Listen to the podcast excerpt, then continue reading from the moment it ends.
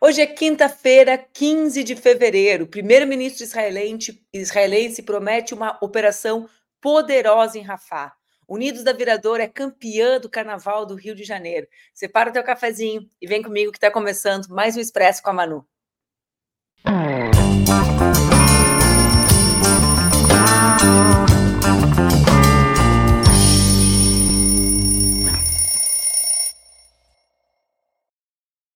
Bom dia, bom dia, bom dia. Tá no ar mais um Expresso com a Manu, meu programa que acontece entre segundas e sextas-feiras, às 8 horas da manhã, aqui nas redes do Ópera Mundi. O Expresso, vocês que estão aqui me acompanhando, que estavam com saudade durante esse carnaval, já sabem, pode ser acompanhado ao vivo ou pode ser acompanhado também depois no formato de podcast. Hoje é quinta-feira, gente, já é quinta-feira, 15 de fevereiro. O carnaval já passou e está declarado nosso ano novo, nessa quinta-feira de cinzas. Eu li ontem pela internet que se o nosso país, se o Brasil, velho de guerra, fosse um país sério, quinta e sexta-feira de carnaval, essas que a gente está vivendo hoje, viverá amanhã, também seriam dias em que nós não trabalharíamos, mas trabalhamos e estamos no ar com o Expresso trazendo algumas novidades. Como nós ficamos fora do ar durante esses dias do carnaval, eu não posso e não quero começar o programa sem conversar com vocês um pouco sobre essa belíssima festa popular, nosso segundo carnaval sob o governo Lula, né? O carnaval que teve um papel tão importante na resistência ao governo Bolsonaro, na construção de espaços culturais eh, que, que levassem ao povo aquilo tudo que nós vivemos de uma outra maneira.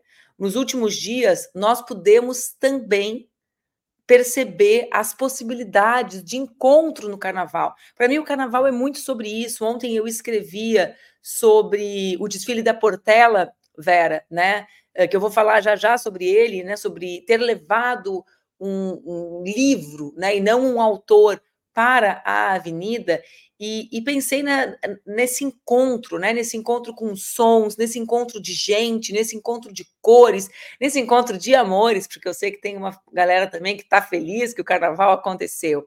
Mas também o carnaval ele abre possibilidades uh, de encontro do Brasil consigo mesmo, né? Do Brasil com a sua história, do Brasil enfrentando o seu passado. A gente fala bastante aqui no Expresso sobre essa necessidade de enfrentar o passado, não como uma como, uh, como um elemento do rancor na política, mas como um elemento de construir um outro presente a partir da que a memória é capaz de produzir. O carnaval é a possibilidade de encontro com o presente e com essas possibilidades de futuro, porque a grandiosidade do que o nosso país consegue montar nesses dias nos mostra também as brechas que nós temos. É por isso que a direita se incomoda tanto, né, gente? É por isso que nós vimos, por exemplo, a polícia militar, que nós chamamos de brigada militar, uh, espancando, batendo, agredindo foliões na cidade de Porto Alegre. É por isso que nós vimos a, a extrema-direita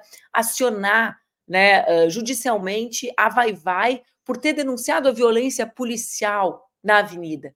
A, a extrema-direita se incomoda porque nada pode ser mais bonito do que o Mano Brown desfilando na Vai Vai com os outros rappers, vendo o hip hop homenageado pelo samba, essas duas manifestações tão potentes da nossa cultura popular. O que pode ser mais bonito no carnaval do Caivete, que macetou o apocalipse, né? que enfrentou as adversidades estruturais e caiu nos braços do povo, cantando, né? Uh, vibrando, mostrando que existem caminhos para essas adversidades serem superadas. Então, para mim, o carnaval é, sobretudo, esse encontro né, da, da possibilidade de um futuro. É como se ele fosse uma brecha, né? Como se ele fosse uma fresta que a gente enxerga outras possibilidades e outras interpretações para a nossa realidade. Bom, o desfile das escolas de samba do Rio nos presenteou com uma exaltação completa, lindíssima, a história do nosso país, as nossas raízes, foi a celebração desses encontros. Né? Eu vou chamar a atenção de algumas escolas uh, para vocês, para que a gente consiga perceber essa dimensão da cultura, né? na luta por, por um outro olhar sobre quem nós fomos e quem nós somos. Bom, a Salgueiro apresentou um enredo lindíssimo, doloridíssimo, né, que falava sobre os Yanomami, além de fazer alertas sobre a defesa da Amazônia. A Portela, eu, quero, eu vou falar sobre a Beija-Flor já já, porque a Beija-Flor foi um ponto da polêmica política sobre o carnaval por outras razões. A Portela levou para a avenida o tema que eu mais esperei para ver, que chama-se Um Defeito de Cor. Eu não sei se todas vocês já leram. Um Defeito de Cor é o livro escrito por Ana Maria Gonçalves, uma escritora fantástica, uma verdadeira epopeia. Um Defeito de Cor conta a história de Luísa Maim, a mãe de Luiz Gama, é um, é um romance, é uma ficção. É uma obra de ficção escrita num único documento que o Luiz Gama deixou, que registrou a existência dessa mãe. Luiz Gama escreveu uma carta uma vez e nessa carta contava quem era e de onde tinha vindo, quem era sua mãe. A partir de duas ou três ponderações na carta sobre sua mãe, sobre a Luísa Maim, a Ana Maria Gonçalves construiu né, uma obra magistral.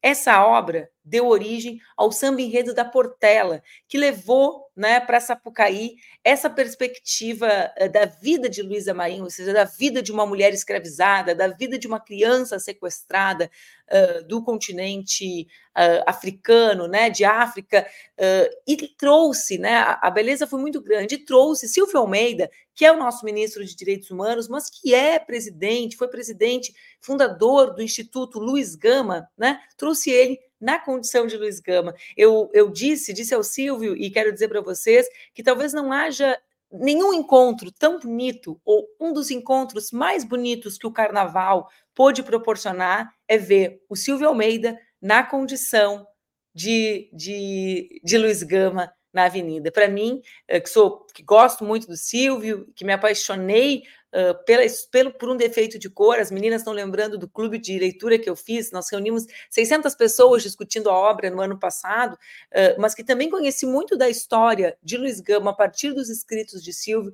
fiquei profundamente tocada e emocionada e quero trazer um vídeo, o vídeo do Silvio desfilando nessa, nessa condição. Bora ver? Conseguimos botar ele lá?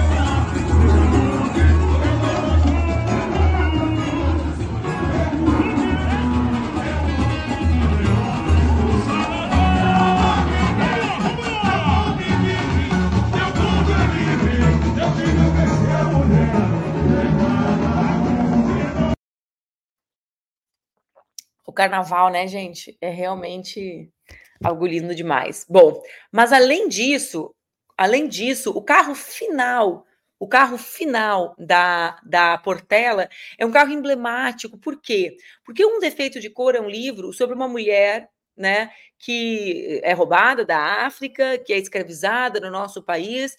A história é longa, não vou dar spoiler, mas é a história da mãe do Luiz Gama. Luiz Gama, uh, uh, né, uh, por que, que eu estou falando sobre isso? Porque é uma carta, o livro é uma forma de carta que ela escreve buscando reencontrar o filho. Esse filho é Luiz Gama. Bom, o carro final uh, da, da Portela trouxe 16 mães que perderam seus filhos para a violência. Ou seja, é, a gente está falando do século XIX e vem para o nosso tempo e vê a história de Luísa Maim e de Luiz Gama se repetindo, né? se repetindo na história dessas mães como a dona Marinette, mãe de Marielle Franco. Eu quero também mostrar esse vídeo para vocês. Então, a escola fecha, né, mostrando a atualidade da obra de Ana Maria Gonçalves, que relata né, apenas a história de uma mãe, de uma mulher escravizada, buscando o seu filho durante a existência inteira. Vamos ver o carro final da Portela? Filho, até hoje isso, né? Até hoje o filho em busca da mãe, a mãe em busca do filho, esse desencontro acontecendo, o desencontro que acontece na nossa sociedade também. Essas mães aí, olha, buscando seus filhos. São mães que não encontraram os seus filhos, que perderam os seus filhos, assim como aqueles que foram atirados no oceano. Marielle vive. É a mãe de Marielle. É a mãe de Marielle. Os tiros, as mortes.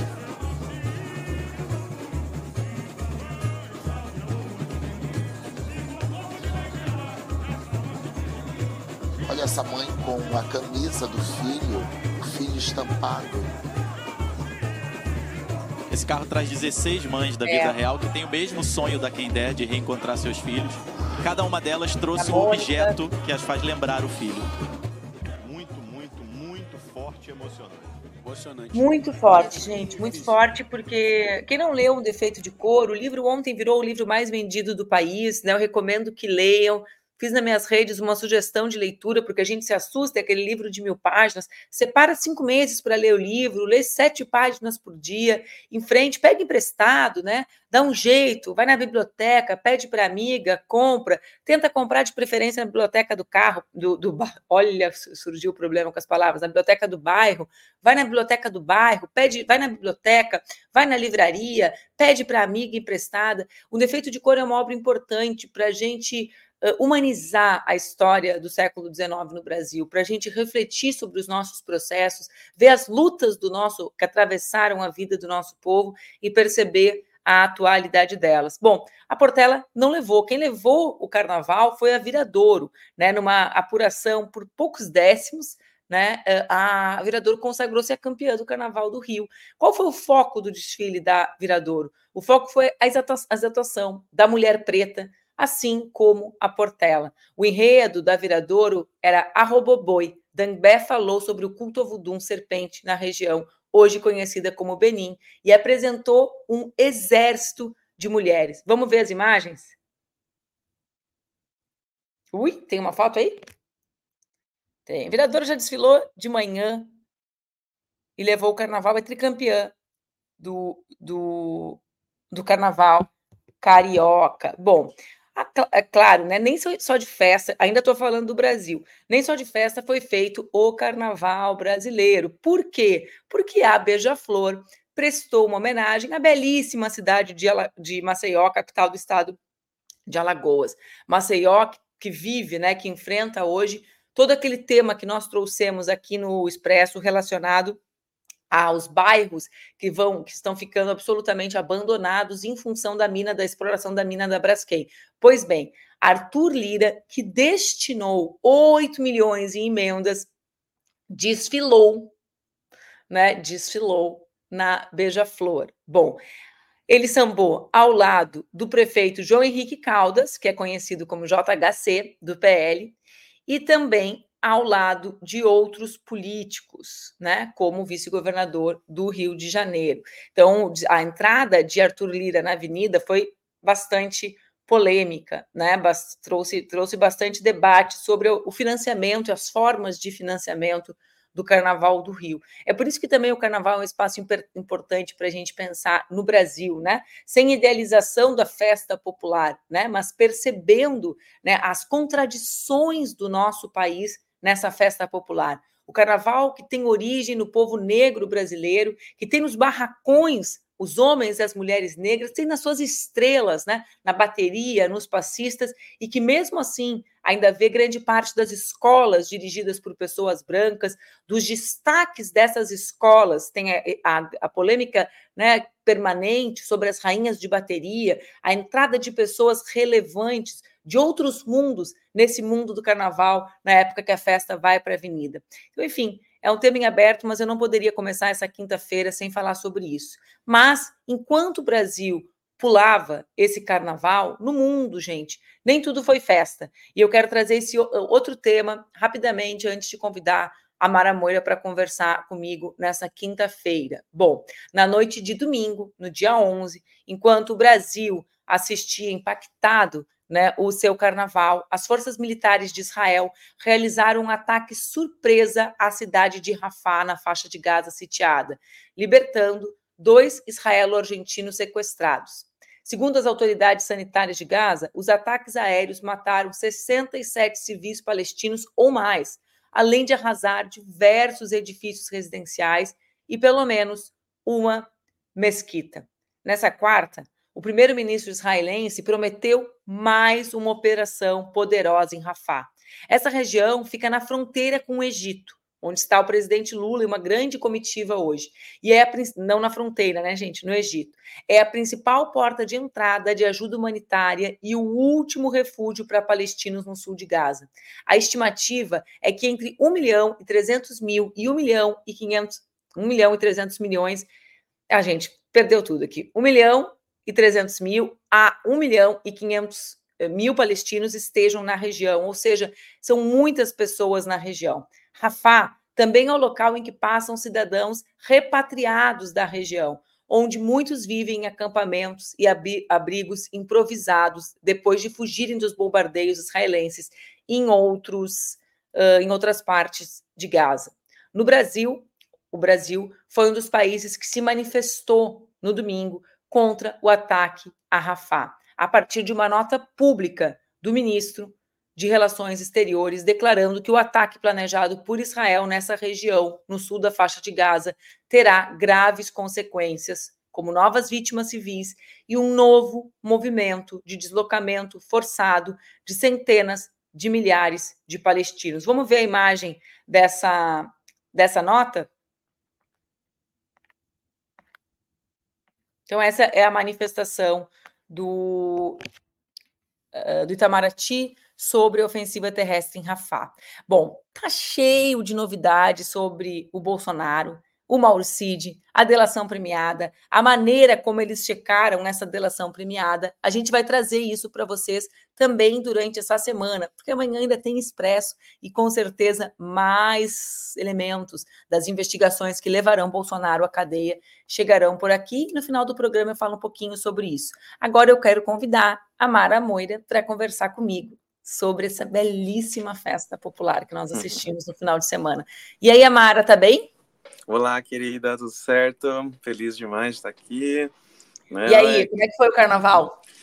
Então, eu não sou tanto da, das escolas de samba, tenho um pouco de preguiça de, de, de, ficar assistindo desfile de escola de samba, acho que desde cedo, mas ir para a rua, ir para esse festejo que toma as ruas de São Paulo, é, fui, nossa, foi, é, e é incrível, só que assim, eu já não tenho mais 20 anos, então um dia sozinho de folia já matou completamente, a, a, já, já acabou com toda a minha energia para o resto do carnaval, antigamente eu conseguia ir em vários dias seguidos, né? Ou pelo menos dois, três, né? Olha, eu cheguei a desfilar, Mara, em Porto Alegre, num ano, em oito escolas. Uau!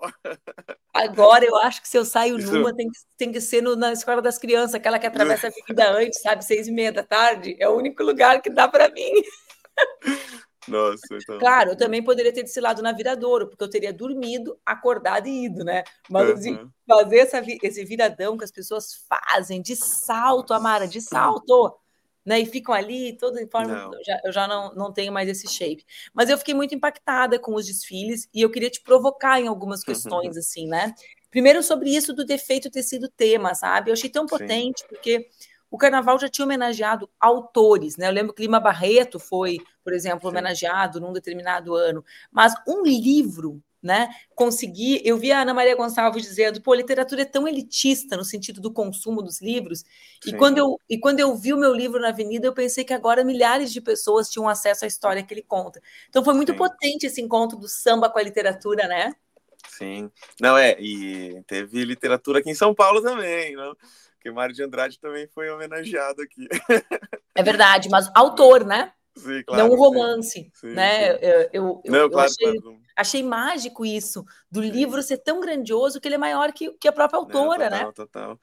Não, e, e, essa é uma história que a gente ainda conhece pouco, né? Eu tenho é, pensado muito, desde que comecei a trabalhar lá no Museu da Diversidade Sexual, pensar essa questão da memória, né? O quanto a memória diz quem a gente é, é e o quanto a memória nos é. O que, que é memória, né? O que a gente consegue lembrar, mas o que a gente quer lembrar né, o que nos permitem lembrar também. Né? E essa história da Luísa Maim né, é uma história que ainda não é lembrada o suficientemente. Né? As pessoas ainda não sabem, não, não tá ali no, é, no hall assim, de, de, das figuras que a gente sempre vai citar quando vai pensar na história do Brasil, figuras incontornáveis. Né? Então, esse livro ele nos ajuda a rememorar uma figura né, que tem um, uma simbologia única né? Uma figura que, que é, passa para a posteridade nesse pequeno documento, né, escrito pelo, pelo Luiz Gama, e, e acho que, e, então, de alguma forma, e nos ajuda a inventar outra cara para nós, assim, outra cara quem, quem é Brasil,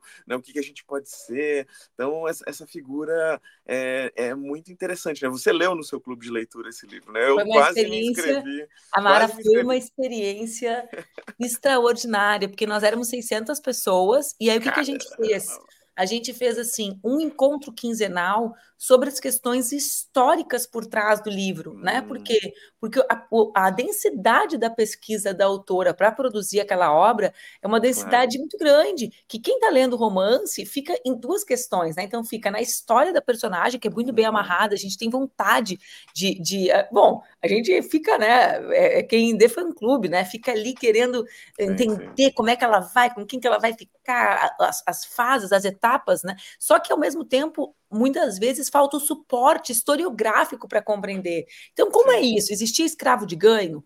Como é isso dos malês mesmo? Qual a dimensão dos escravizados muçulmanos que vieram para o Brasil? Que são coisas que a gente não pensa na nossa, sim, no estereótipo sim. nosso. Ainda os muçulmanos são, uh, né, são todos árabes, são marrons, não são negros, né, no sentido uh, uh, racial, né, da racialização. Então, assim, e aí a gente dava esse suporte quinzenal da discussão do século XIX. Hum. Foi foi extraordinário, né? Porque a aula inicial foi com a Ana Maria, a aula final foi com o Silvio, sobre Luiz Gama, sobre a Luísa Maim.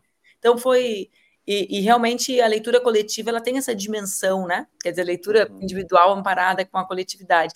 Mas eu, eu concordo contigo, e eu, e eu acho que eu fiquei tão impactada porque porque é uma obra de ficção, né? É uma história que foi preenchida, é uma memória que foi preenchida com possibilidades da média das pessoas daquele período, né? Uhum. Então, pouco se sabe sobre a mãe do Luiz Gama, sobre a Luísa Maim, mas muito se sabe sobre como era a vida das mulheres Sim. naquele período, né? Então, na verdade, foi essa transformação de uma história coletiva Sim. de várias partes do que foi essa vida numa única vida uh, que a gente pensa assim, nossa, que vida extraordinária. A gente pensa, é uma uhum. ficção. Aí a gente volta, olha para o outro lado e pensa, não, é uma ficção amparada na, numa média, numa média Sim, de claro, práticas, claro. de rotinas, uhum. né? É, é, é, um, é um exercício extraordinário, né? Esse de, de pensar e de ver na avenida mesmo.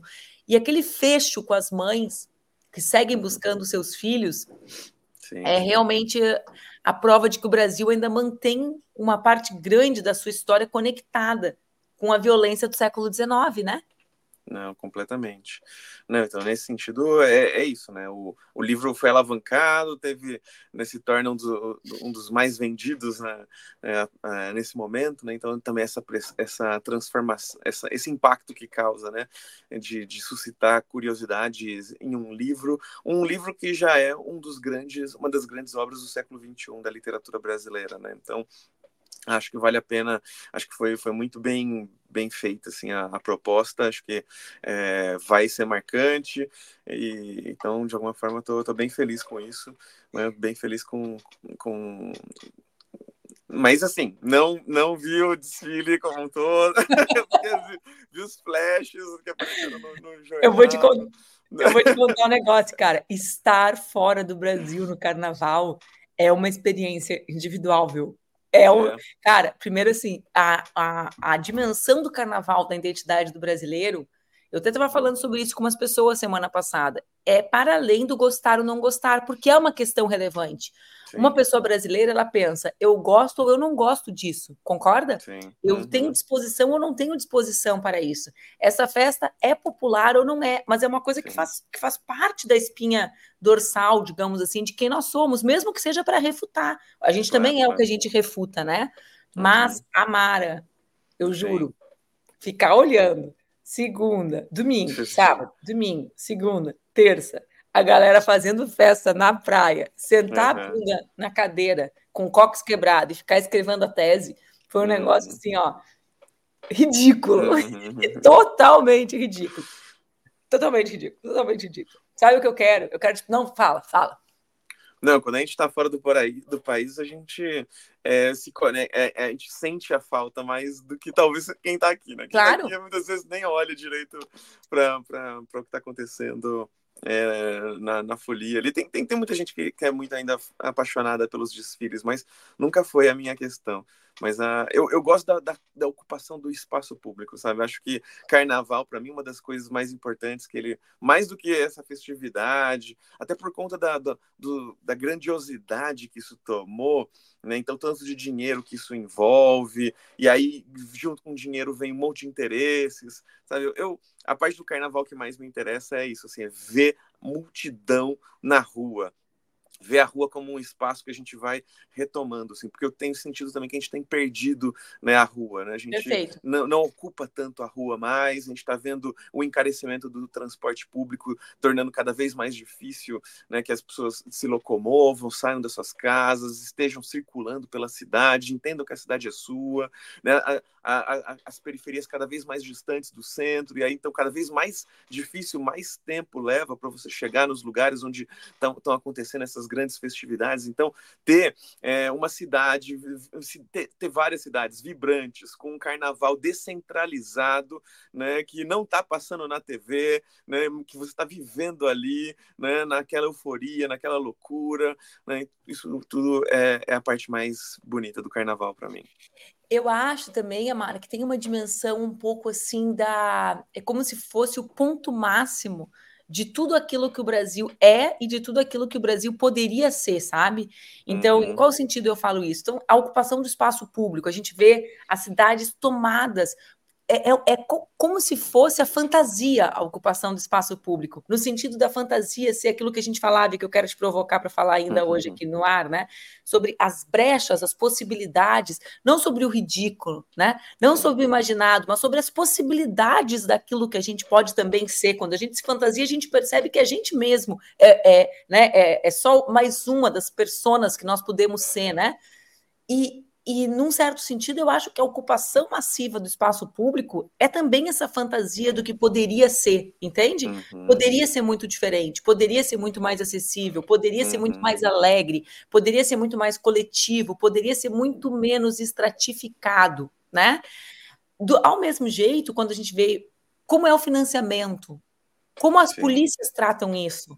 Como as prefeituras de extrema direita tratam, não reconhecendo uhum. o turismo e a cultura como elementos da economia. Então tu Sim. vê, né? Vê a diferença de administrações e governos mais progressistas no trato do carnaval popular e vê uhum. os governos menos progressistas, anticultura, né, e anti-festa, digamos assim, porque a festa também é um direito do povo, né, não é só a cultura como movimento econômico. Uh, como isso tem, como as visões vão aparecendo. Também acho que tem essa coisa do extremo. Uh, eu, o, que, que, eu, o que, que eu gosto dos desfiles da escola de samba, né, Mara? Eu gosto de pensar essas múltiplas conexões do que tem ali. Né, das questões raciais, de ver essa contradição. Claro. É muito vibrante tu vê um presidente de escola de samba branco, o presidente, a autoridade, uhum. enquanto toda a escola tem uma origem popular. Sim. Ao mesmo tempo, em que lugar a gente veria um policial fardado né, no inferno, se não na quadra da Vai Vai, entende? Então, assim, para mim tem essa coisa do extremo, sabe? Da, da, da, de fantasiar as outras realidades e de botar uma mega lupa na realidade que a gente Sim. vive. Não, eu, eu lembro de. Acho que tem vários sambas, né? várias músicas que falam sobre a, a pessoa que passa o ano inteiro se preparando para essa festividade, fazendo a sua fantasia para desfilar, né? E, e o quanto é, isso é, é, absurdo, porque a pessoa investe ali o dinheiro que ela tem, o pouco dinheiro que ela tem, toda a energia dela numa festa que é pura ilusão. Só que essa ilusão ela é muito importante, né? Ah, essa, é, é, essa, essa, esse dia em que você pode romper com as, é, com as expectativas, em que você pode é, fugir né, desse trilho que te colocaram, em que te impuseram para sua vida, que você pode imaginar outras coisas. Né? Então a gente gosta muito, né, desses concursos de fantasia. Cada ano a gente vai ver é, muitas fantasias. Esse ano teve o passaporte do Bolsonaro apreendido, né? teve tanta, tanta fantasias divertidas, né? mas a fantasia para mim ela é, ela é importante, né? Ela, ela não é a mentira sobre o que a gente é, né? A gente tem uma, eu tenho a impressão que a gente pensa a questão da fantasia de uma perspectiva muito é, a gente vê com desconfiança a fantasia, né? Desconfiança de, de o que, que é, essa fantasia pode libertar em nós, né? O que, que essa fantasia é, pode nos fazer acreditar, né? E eu gosto muito desse espaço. Eu gosto que a gente possa experimentar. Eu gosto que a gente tenha alguns espaços, pelo menos, em que a gente possa brincar de se reinventar, de se imaginar de outra forma que não daquela forma como nos disseram que a gente é, que a gente tem que ser, né? E aí tem um pouco de, do debate que você queria trazer aqui, né? É, sobre esse teu artigo, né, Amara? Eu, li um, eu reli um artigo teu que estava circulando, até te falei que achei que ele era mais antigo, porque eu li ele tantas vezes que para mim ele parecia lá de trás.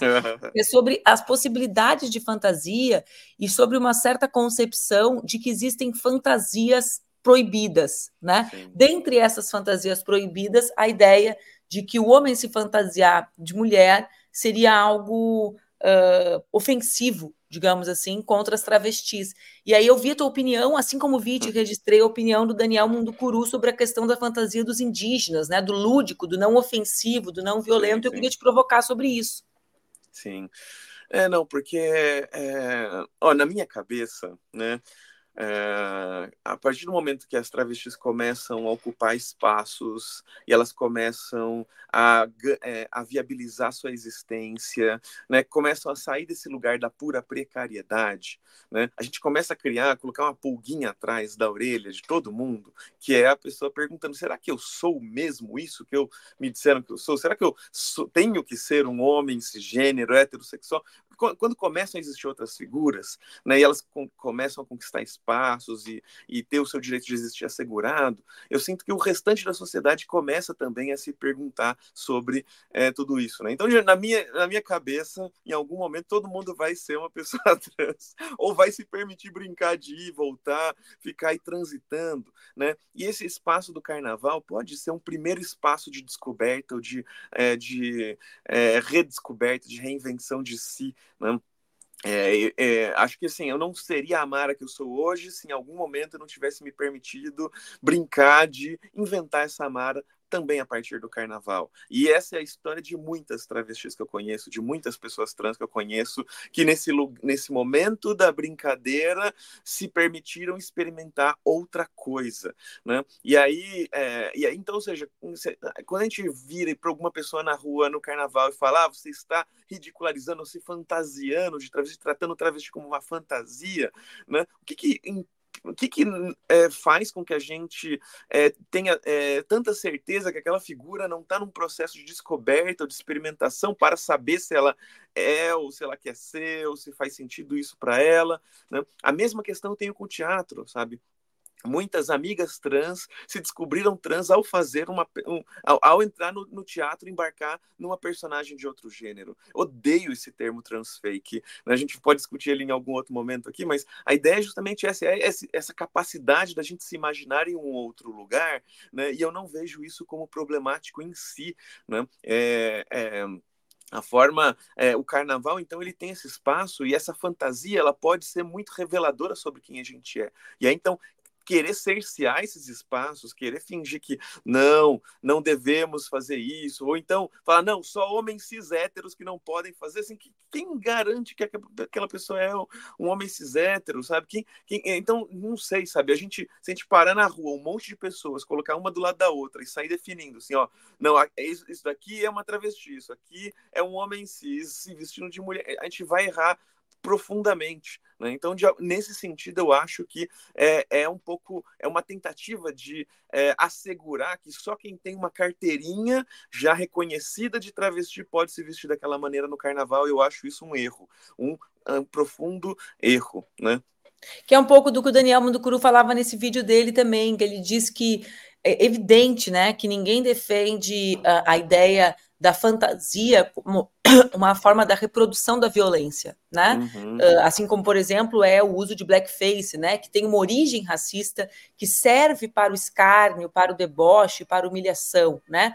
Uhum. Uh, e não para a ideia de fantasia de novos horizontes. Mas que existe um espaço, né? No caso, ele, ele falando das fantasias de indígenas, de homenagem, de celebração, né? De falar, por exemplo, quando se está na, na avenida falando sobre os Yanomamis, aquilo é, é, é a fantasia proibida ou aquela é a fantasia autorizada para que a gente possa olhar o horror, Uhum, né? Da negação claro. dessa história e desse presente. Então, é, eu acho que isso dialoga com algo, Amara, sem alongar muito tempo, porque eu sei que tu tem que sair para o museu, mas Uhum. é, aumenta um pouco, dilata um pouco aquele, aquela nossa reflexão sobre a necessidade de nós olharmos com uma lupa mais atenta a essas contradições que nós impomos a uma parte da população que já está vivendo as suas contradições de forma muito evidente. O carnaval Claro. ficou evidente, por exemplo, o avanço dos evangélicos na sociedade, né? Com a Baby, que a gente riu que a, a, a Ivete macetou o apocalipse, mas a Baby falou para uma parte grande de brasileiros e Claro. brasileiras que não gostou do Uhum. que a Ivete fez. Embora a Sim, gente sim. tenha achado aquele momento um momento importante do carnaval, porque a Ivete é uma mulher carismática, né? E soube Uhum. lidar com uma situação que poderia aumentar a atenção. Ou quando a gente vê a Cláudia Leite mudando a letra da música para, como, como aconteceu anteontem, né? Para dialogar com os seus, né? Para. Então, o povo está diante dessas contradições reais suas com essa festa popular brasileira. E eu acho que a gente precisa olhar com atenção, com delicadeza, Uhum. como tu faz no teu texto, né? Sim. permitindo que ainda existam frestas para a Uhum. fantasia, para a imaginação, num mundo em que a vida do trabalhador é uma vida tão marcada pela violência, né? Sim, sim. Porque o mundo Não, do e aí- trabalho é um lugar violento no mundo atual. É, eu acho que assim, é, tem muitos problemas que as travestis enfrentam, que as pessoas trans enfrentam no Brasil, e esse é, é, homem se vestir de mulher no carnaval não é um desses problemas. né? A gente tem outras coisas com que se preocupar, né? E essa é aquela pauta que é, reverbera nas redes sociais, mas que tem pouca é, capacidade de transformar a realidade do nosso dia a dia, né? Os problemas que a gente enfrenta, né? as coisas que a gente tem que melhorar para poder ser um país livre de transfobia, né?